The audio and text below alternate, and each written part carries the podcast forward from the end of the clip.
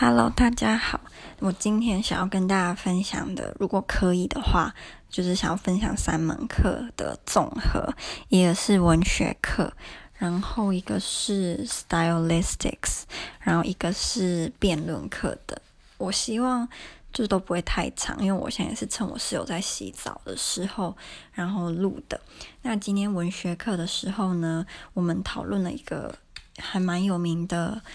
歌的作品叫做什么城堡的《The Castle of Otranto》，然后这个作品我们并没有读它的内容，我们读的是它的前言。我们读了两个前言，一个是它第一版的前言跟第二版的前言。那它很特别的是，它第一版的前言呢是一个译者的话，那这个译者说这个作品呢是意大利文翻译的，但里面有蛮多。西班牙文的名字，然后他在第一版的前言里面有提到说，就是希望大家会嗯、原谅他翻译这部作品，然后这因为这部作品里面有非常多，例如有关神机，或者是嗯。有些人不是有阴阳眼会看到一些东西吗？就是看到那个东西，不一定是鬼。有时候有些人会看到什么未来啊，或者是过去。然后还有有关巫术，然后跟梦。那因为他在写这个这个年代呢，是就是 The Age of Reason，所以他们是非常相信理性跟科学的。那他翻译的这部作品呢，内容这么的。有那么多超自然的元素，所以他就要在翻译的时候就要先跟读者说：“我知道你们在你们眼里这部作品可能看起来会很荒谬，然后你们会觉得就是很嗤之以鼻，但请你们就是耐着性子看下去，因为你们只要知道这个不是真的就好了。你们可以就是跟着里面的角色，然后去。”看他们发生的事情啊，等等，但你们自己不用去相信那是真的。然后它里面还有说，就是因为这部作品的描述对于很多地点的描述非常的详细，所以这个这个译者相信这本书是有一点真实性存在的。例如，他就有提到这本书里面有某些段落会很明确的说，比如说，嗯、里面有个。房间，那这个房间呢，在他的右手边，然后门在他的左边，然后从那个门到那个桌子的距离是多少多少，就是因为超级的细节，所以他认为说，那个作者在写这这篇故事小说的时候，他可能是有按照他身边或者是。他看到的东西去写的，所以也不是这么的假。因为这个年代的人很追求真实，所以他就是说，这本书虽然是虚构，但是还是有一点真实性，就有点是嗯，想要让他们觉得说，这本书其实也不是那么全然的。荒谬，或者是都是虚构的东西。那它特别的地方是，它第二版的前言呢，就是戳破了一个他之前说的谎言，就是其实这本书的译者跟作者是同一个人。然后他说他会骗人家说他是译者，原因是他如果今天这部作品就是销量不好，或者是大家觉得写的很烂，他就可以。就是假装没没这件事，然后就会忘记他曾经自己写过这部作品。那如果就是大家，因为大大家回想太好了，然后他有点被吓到，所以他就想说，那他就来跟大家承认，其实他是作者本人，他不是译者这样。然后他写这部作品，他的有一个很大的企图心，是他想要融合两种文学的种类。应该说同一种种类，但是是现代跟以前的不一样。他想要融合 romance，他说他融合的是 ancient romance 还有 modern romance。那这两个最大不一样是 ancient romance 是充满着想象，还有不可能发生的事情。那当代的 romance 呢，是虽虽然有时候也会提到超自然的现象，但是它真实多人，然后非常非常的。自然，因为他说，Ancient Romance 最让人诟病的有一个点是，里面的剧情就是太假了，所以读者没有办法去跟内容有有一点连结，就是你不会说对里面的人有同情心，或者是喜欢或讨厌，因为你觉得他们真的假到你完全没办法对他们有情绪的展现。但是现代的 Romance 他想要做到就是让他虽然里面有一些超自然的元素，但是里面人物的描写或者是动作是让你会觉得说，诶，他们感觉是真的人，然后感觉如果今天有人真实的人碰碰到那样超自然的现象的时候，他们也有可能是以呃相似的方式去做反应。他觉得这样子比较算是成功的。Modern romance，不过他也有提到，就是你就算要创造再怎么真实的角色，也不能够跨越一个底线，就是你不可以把它创造的太过真实，让人家觉得这是真实世界发生过的事情。因为在他们这个时候，他们其实是，嗯，虽然这个时代是什么科学啊、理性啊，但对于真实跟虚构最大的底线就是，只要它是假的，你都不能让它太过于，比如说九成像是真的，因为这有点牵扯到宗教啊。就像说人不能够造人，因为上帝才能够造人，就有点类似那种感觉。对。然后它里面，呃，因为我们并没有读这本小说，所以我其实没有办法跟大家说这本小说的内容，但我有。看了一下的大纲，就是好像不是那种超级典型的歌德式的小说，但是呢，就是也算是一个蛮经典的歌德小说就对了。那后来我们就在提歌德小说的一些特色跟他的风格。那如果我在还没有上这堂课，跟之前我们有上过，我们之前也有上过有关歌德小说的课，那时候以前我对歌德的感觉就是那种。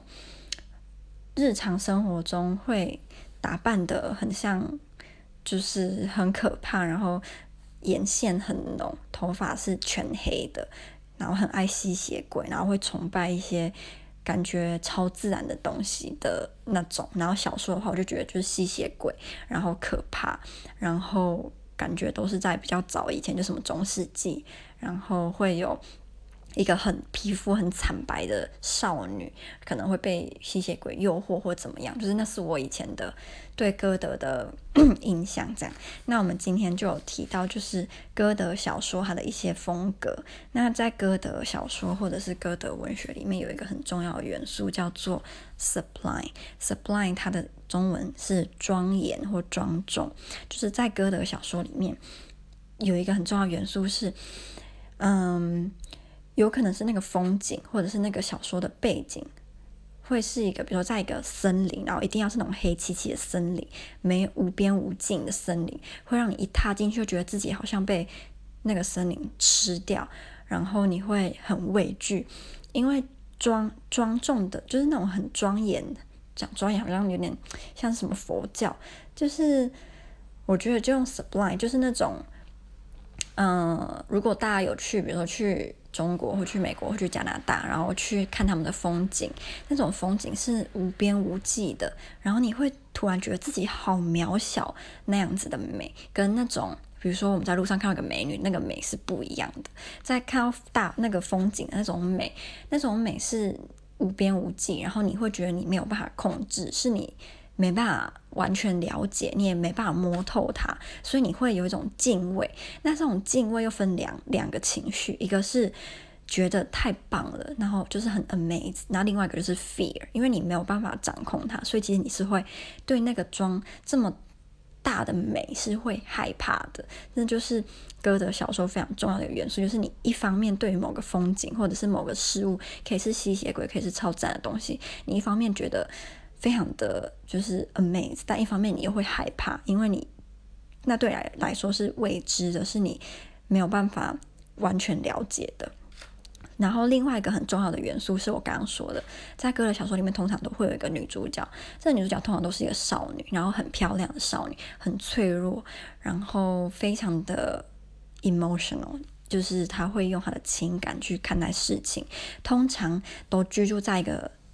就是森林里。里面的城堡里面，那那个城堡呢，也要有一个很重要的东西，就是地下室或者是地牢。因为地下室，如果你用心理学的角度的话，也可以代表是一个人他内心隐藏的那一个部分，或者是他真实的个性。因为我们人不是有时候都会有那种邪恶的想法嘛，那那个邪恶的想法就可以比喻是我们的地下室，我们平常都会想要压抑它，但有可能某个时候它就会爆发出来。那这个女主角呢，她就会变成这个故事很重要的一部分，因为我说她很 emotional，然后她是非常嗯、敏感的，然后很脆弱的，就是情感上面很脆弱。然后她通常都会，比如说少一个爸，就是没有爸爸或者是没有妈妈，她通常都是会让人家觉得她是孤单、很孤单的，因为通常。歌德小说里面女主角，她不会是一个很活泼开朗，然后不喜欢就是 supernatural 的东西，然后爸爸妈妈都健在，然后活得很快乐。通常这种人不会是歌德小说的女主角，因为她太正面了。通常歌德小说的女主角都是比较阴暗一点的角色。我们老师那时候就想说，他就给我们看了一个歌德小说的片段。那这个片段就是描述那个小说的女主角，就是说那个小那个女主角呢，就是很脆弱，然后很漂亮，很。sensible，然后非常的敏感，然后他最喜欢做的事情就是到他们家附近的黑森林里面，就是在里面走啊走，在里面散步，然后他很喜欢享受那种很敬畏那个森林的感觉。他通常都会在那个森林待到太阳下山才会回家。老师就问我们说，对这个人的看法是什么？然后那时候我就跟我同学说，我觉得他是一个 psycho，就是如果现实生活中有人这样，你一定觉得这个人是不是有病啊？但是在小说里面，歌德小说就觉得很合理。然后老师就问我们说，觉得他是个怎么样的人？那一开始大家都很就是正经的讲，然后后来就有人就说，觉得他像是一个 freak 或 weirdo，然后就觉得非常讲的非常的好，他就是一个很奇怪，感觉是跟没有朋友，然后很孤单那种人，难怪会牵扯上一些 supernatural 的东西。嗯，后来我们就，我觉得后来的就不需要讲了，因为我想要跟大家分享另外的。然后今天我们在上 stylistic 的时候呢，就提到了，我们就在研究一个学者他对于小说的见解，他就提到一个非常有趣的概念，就是他说，其实，在小说。一本就是无论是任何小说的体系里面啊，有算四种角色吧，一个是 implied reader，一个是 implied author，一个是 author，一个是 reader。其实还有个 ideal reader 或 ideal author，但是那个现在比较不重要。那 implied reader 的意思是什么呢？implied reader 的意思就是他是一个作者在写一本书的时候，嗯。比如说，今天我写了一本有关我的童年的故事，好了，就是我以前在台东，然后我小时候在台东怎么样，然后在台中怎么样，我在台北怎么，在高雄怎么样，类似这种小说。那对于我这本小说的 implied reader，就会是那些。呃，对台东有一点理解，然后会对台中也有理解，而且那个台东，他对台东理解要是我小时候的那个年代的理解，然后他对于我书中描述的部分是有一定的知识的，然后我喜欢的东西，他通常也要喜欢，然后我不认同的价值观，他通常也要不认同，那这种人就会是 implied reader，他能够跟作者有。一样差不多的价值观，差不多的想法，然后是能够理解我书中的内容的，这种就叫做 implied reader。那一般的 reader 就是。普罗大众就是作者没有办法掌控的那些人，就叫 reader，所以他就跟 imply reader 不一样。因为一般的 reader 可能就是对他，比如说他是一个假设他是一个波兰人好了，他读我的书，他就会完全没办法理解，因为他对台东也没有概念，对什么都没有概念，所以他就会是这本书的 reader。可是如果今天比如说是我的好朋友，是从我小时候跟我一起长大，很嗯、都有在联络的好朋友而言，那他看我的小说就会是。我的 implied reader，因为他会懂我为什么会那样写，为什么会那样想，为什么会觉得这样是好，这样是不好。那 implied author 呢，就跟 implied reader 的概念就很像了。所以今天如果你今天你最喜欢的那一本书，就是通常一个人人生中都有一本最喜欢的书。那对于这本书的作者而言，你就是他的 implied reader。那你也在同一时间是这本书的 ideal reader，因为你是喜欢这本书，然后你甚至是从这本书里面有一些启发，有一些就是喜欢这样。然后我们又也有提到，就是在小说里面会有三种叙述方式，一种是叫做 I narrator，一种叫做 Third person narration，一种叫做 omniscient。那这三种个别意思，I narrator 的意思就是这本书是用第一人称的角度，就我觉得怎么样，我怎么怎么样。然后，嗯、这种这种叙述方式有个缺点，因为它是用我来当就是描述的人，所以他通常都会用这个我的角度来看事情，所以读者得到的。嗯、意向或者是资讯是很 limited，你可能就是只能透过这个人他的看事情的角度来看那些事情，所以你没有办法得到完全的，嗯，一一件事情的从头到尾的所有的细节，你都不一定会知道，你可能就只会知道这个爱他知道的那一部分而已。然后第二个那种第三人称的，嗯，叙述方式呢，它有它通常不一定会是一本小说里面的人物之一，他有可能是一个就是就是一个旁白这样。可是他算旁白也算是主角，嗯、角色啦。只是他不是会参与事件的那个人，就就有点像是《樱桃小丸子》里面那个旁白，他就算是 third person narration 这样。然后这种通常一本小说如果用这种方式叙述的话，会有一个让读者容易误就是误解的地方，就是你有可能会误以为这个人是。用作者的角度在描述这个小说，所以你会以为他说的话都是对的，然后他他是知道整这个故事、这个小说所有的事情，但他有时候只是他有可能也只是这个小说里面的一个角色，那他就不会知道所有的事情或所有的真相，那读者就有可能会被误解。就就比如说侦探小说，他用这样的方式的话，你有可能就会被他。的叙述方式被引导到一个错误的思考模式。那第三个的意思是全知的。那这个通常就是像是一个叙述的人，他真的是懂整个小说里面所有的事情，他就有点像是作者，但他又不是作者。他其实也可以是作者啊，但是大部分时候都不会是。他只是一个知道嗯小说里面所有事情的那个叙述的人而已。好，然后嗯。我们后来讨论到有，我想跟大家一个大家分享一个非常有趣的